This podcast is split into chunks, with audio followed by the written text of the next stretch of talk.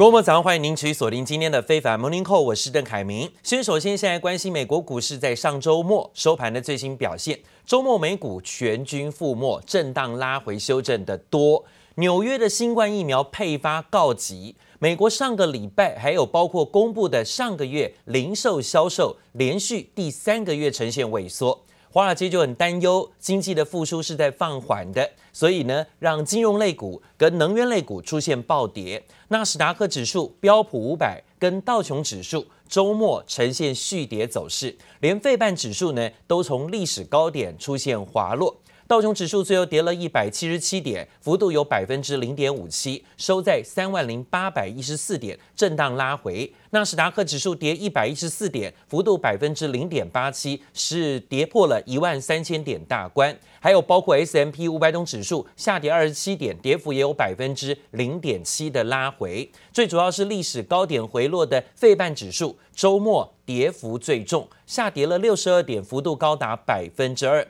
拜登即将在本周呢接任美国的新任总统，但是拜登在接任前夕，上个礼拜四公布规模高达一点九兆美元的美国救援计划，似乎看起来有一点利多出尽，没有反应。这几天呢，美国股市哦大多有一点震荡拉回的修正。另外呢，讲到美国新任的总统拜登会在二十号宣誓就职，即将上任的白宫幕僚长说。拜登呢会在上任的第一天一口气签署十二项的行政命令，直接呢推翻了川普任内多项的争议决定，并且会在就职十天之内呢采取果断的行动，呃兑现竞选的承诺，包括了要应对新冠疫情、经济不振，还有气候变迁、种族不平等的美国四大危机。以避免呢造成更多紧急甚至没有办法挽回的伤害。现在啊，要恢复美国在世界上的地位，拜登呢似乎想要一上任之后就立刻执行。而拜登呢，为了振兴美国的经济，目前啊也提出了一点九兆美元的刺激方案。根据巴龙周刊访问多位投资专家，对于今年的经济跟股市展望预测，这出席的专家都预测啊，今年美国经济成长率有机会呢达到百分之六。但是在股市的方面，尽管缺少良好的选项替代股票，但美股表现可能没有办法像去年一样的亮眼，涨幅呢最多大概就是百分之十左右了。而说到了这个礼拜啊，就是美国总统的就职典礼，也是市场呢关注的最新焦点。他最新宣布要提名遗传学专家来担任白宫的科学顾问，并且提高担任内阁成员。但是面对美国疫情严峻，拜登不但呢将扩大疫苗的接种计划，目标呢在上任一百天要达到一亿人接种目标。This is the most exciting announcement that I've gotten to make in the entire cabinet, raising this to a cabinet level position in one case. These are among the brightest, most dedicated people, not only in the country but the world. 美国总统当选人拜登宣布提名遗传学专家兰德担任白宫科学顾问，并提高到内阁等级，以纠正川普政府质疑科学立场，更力拼上任一百天内让一亿美国人接种疫苗。因美国丧命人数可能在拜登就职时达到四十万人，新的里程碑。We remain in a very dark winter. Infection rates are up 34%. More people are being hospitalized because of COVID than ever before. We're up to between three and 4,000 deaths per day as we approach a grim milestone of 400,000 deaths in America. 拜登计划援引国防生产法扩大疫苗接种中心和设备，还传出将在就职日当天签署约十二项行政命令，包括重新加入巴黎气候协定、推翻美国针对部分穆斯林国家实施的入境禁令，并强制要求民众在跨州旅行和进入美国联邦政府所拥有的土地财产时强制戴口罩，并在就职演说当中要求全民佩戴口罩一百天。Four days to the inauguration of Joe Biden and the hope of a peaceful transfer of power. But it comes after that violent siege at the Capitol. And so tonight, thousands of National Guard troops are on duty in Washington. By Wednesday, there will be 25,000 troops. The Washington Post reporting three days before an internal Capitol Police intelligence report warned that Congress could be the target of angry Trump supporters. 由于先前的华府骚乱，也让这次拜登就职大典全面提高维安规格。往年全国各地平均派遣八千到一万国民警卫队员支援当天典礼，而今年预估将超过两万人。但不止华府封城，全面戒备，FBI 最新更通知全美警方。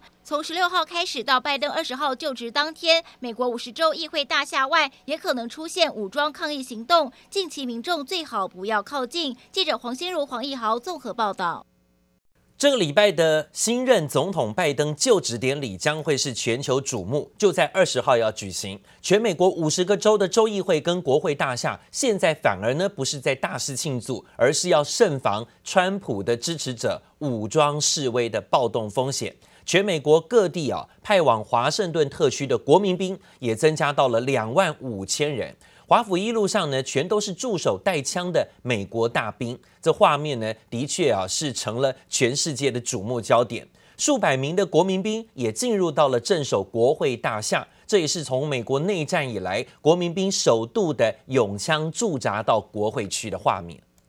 It's quite eerie. It's quite eerie to see so many National Guard vehicles parked, cutting all all the streets. We just wanted to to uh, have a walk and see how. Things are like right now, and it's it's really eerie. It's it's not a feeling that. Uh,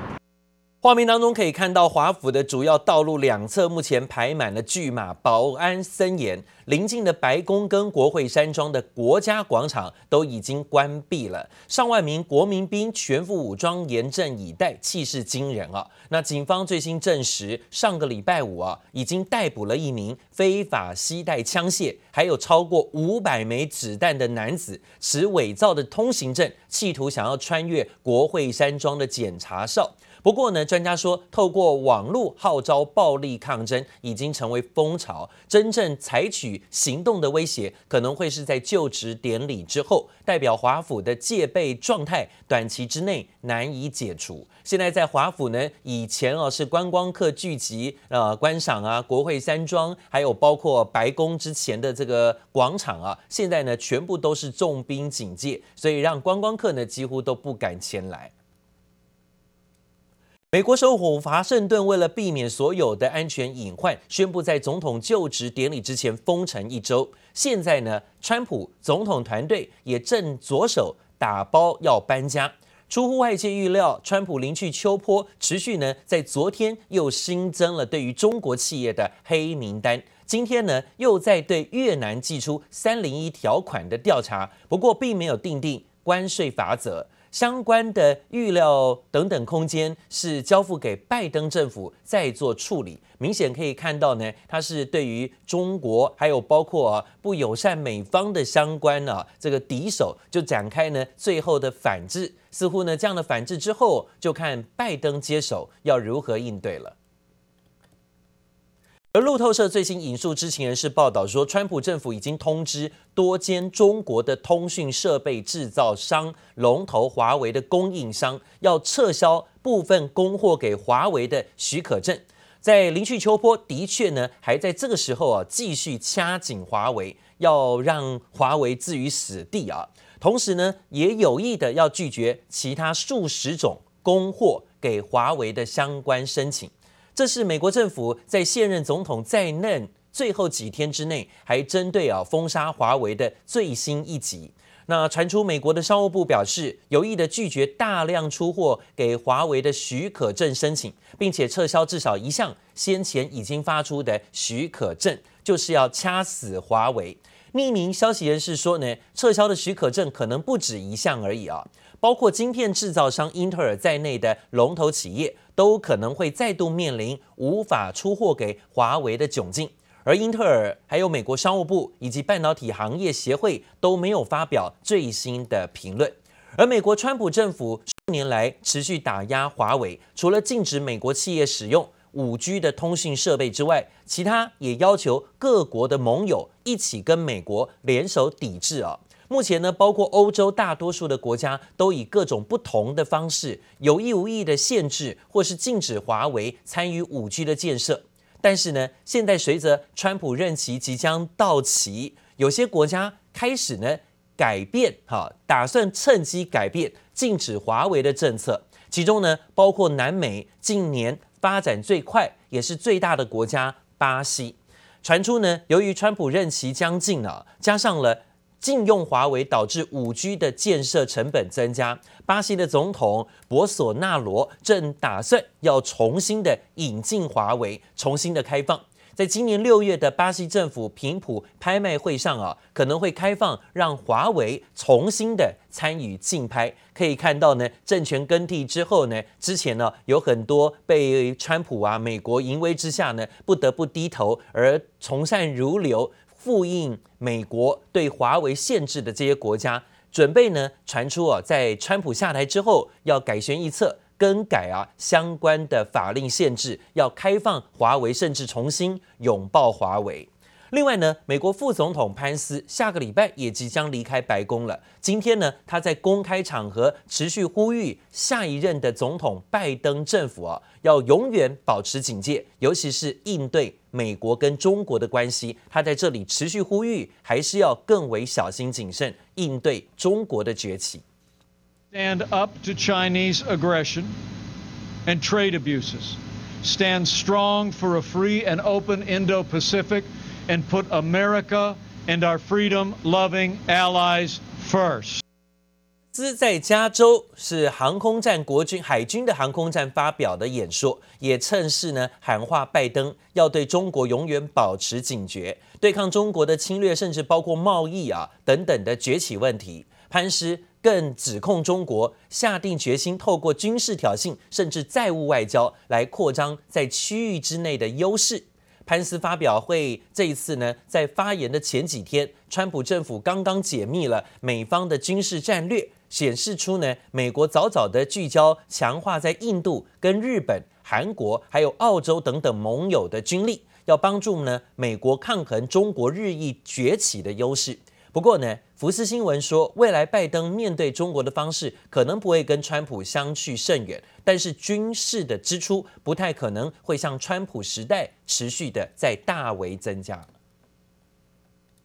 另外是阿里巴巴跟腾讯，因为呢涉嫌所谓的垄断行为，上个月遭到大陆的监管单位调查，而反垄断会延续到今年，成为了大陆经济关键字。其中呢，反垄断法会列入立法工作。专家表示呢，今年打击的是重点在于网络领域的垄断行为，网络行业会成为执法的重点，包括网络交易的监控管理、垄断行为的认定、消费者的权益等等。这都让各家中国的网络巨头啊，现在是当头棒喝，敲响了警钟，可能要小心，不要触法了。另外呢，则讲到了全球的疫情风险。现在呢，超过了五十个国家已经检测到了传染力更强的英国变种新冠病毒，包括了在上个礼拜发现了变种病毒的病例的阿根廷。同时呢，中国最近呢，在本土的病例大暴增，尤其是河北、黑龙江还有吉林省的情形最为严重。在欧洲的部分，已经有将近二十个国家发现了变种病毒。法国呢，开始实施全国傍晚六点钟就宵禁。英国跟德国都已经关闭学校，意大利也停飞来自于巴西的航班。同时呢，意大利跟法国都通报有新增一万多起的确诊病例。而在本土案例的部分，中国也在上周通报新增一百零九起的确诊病例，其中呢有九十六例是本土感染了，其中有一名由黑龙江移往吉林的毒王啊，因为接连在多个地区授课，已经感染一百零二个人。甚至呢，有在河北省的县市检测机构打混被抓包，宣称全员阴性，结果却揪出了确诊者。当局呢，只好不断的扩大裁剪跟隔离的范围。另外呢，在台湾北部某医院，就是也有也发现到了所谓新冠病毒的确诊，而且群聚感染的风险扩大。在昨天呢，又再添增了一例是确诊，而且是医生。那疫情中心指挥官陈时中说，新确诊的主治医师案八五六，曾经跟先前的染疫住院医师案八三八在夜间值班过，那一起有照顾过病人，研判呢，进而遭到了感染。陈时中也表示呢，陆陆续续有原列自主健康管理者确诊，已经要求所有的确诊者都必须暂停上班。这也对于密切接触者定义再做新的检讨。那今天我们总共增加了哈四例案例，三例哈境外移移入，那一例本土的案例。国内疫情再升温，指挥中心十七号宣布新增四名确诊病例，其中案八五三及八五四为印尼籍二十多岁男性渔工，于今年一月三日来台工作，检疫期满前接受裁检，并在十七日确诊。由于两名个案无症状且入境后未与他人接触，无需匡列接触者。而案八五五同样为印尼籍二十多岁男性渔工，去年十二月三十一日来台工作，检疫期满后搭乘专车至医院自费裁检，于十七日确诊。匡列接触者共三名，让人担心的是医院群聚感染再扩大。按八五六三十岁男性医师在一月十日工作时，曾与染疫医师按八三八接触，十一日采检结果为阴性，但二采后于十七日确诊。为因应这样的一个情况哈，所以我们对于哈整整体的上班将个案有上班的病房关闭哈，那进行全面的环境的消毒，病房内的病人则安排一人一室进行隔离。同时，该医院的住院的病人将持续哈实施只出不进，啊减少风险。指挥官陈时中表示，因应案八五二在院内接触者居家隔离框列八十位，包括四十名护理师集中检疫，医师二十六名，其他人员十四名集中检疫居家隔离中。至于院内感染订定相关 SOP，陈时中则表示，未来对密切接触者定义要再检讨。不过，指挥中心也强调，针对北部医院群聚感染，目前封市不封院。哦，没有，目前还没有考虑到，像，这里面还没有，因为这里面大概都是从第一波从八三八，所传染出来的，所以在第一波里面，那目前我们在积极的控制中。北部院内群聚扩大，五天内三人确诊，各大医疗院所也提高警觉，加强疑似个案通报裁检。不过，桃园这间医院的整体感染情况，恐怕得要到一月二十八号，其余人等自主健康管理及病毒潜伏期之后，才会逐渐明朗。记者曹大林、邱文杰台北采访报道。